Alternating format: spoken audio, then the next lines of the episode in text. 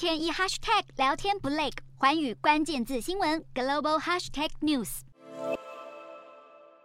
梨泰院惨案满七天，上万名南韩民众聚集在首尔市政厅广场，民众身穿黑衣，手持蜡烛，哀悼事件的罹难者，同时也抗议政府失职。不少民众更拿着要总统尹锡悦下台的标语。梨泰院惨案爆发后，矛头指向南韩警方，因为悲剧发生前的四个小时内，警局就陆续接到七十九通报案电话，却没能阻止悲剧发生。当天晚上六点三十四分拨打第一通报案电话的女子出面控诉警方怠忽职守，民众的怒火也烧向南韩警界最高官，也就是警察厅厅长尹锡根。根据当地媒体报道，尹锡根当天晚上喝了两杯深水炸弹，也就是南韩。烧酒混合啤酒，晚间十一点就睡着了。当天晚上十点十五分发生踩踏事件后，警察厅十一点三十二分传讯息告知发生了重大事件，但睡着的尹锡根当然没有看到，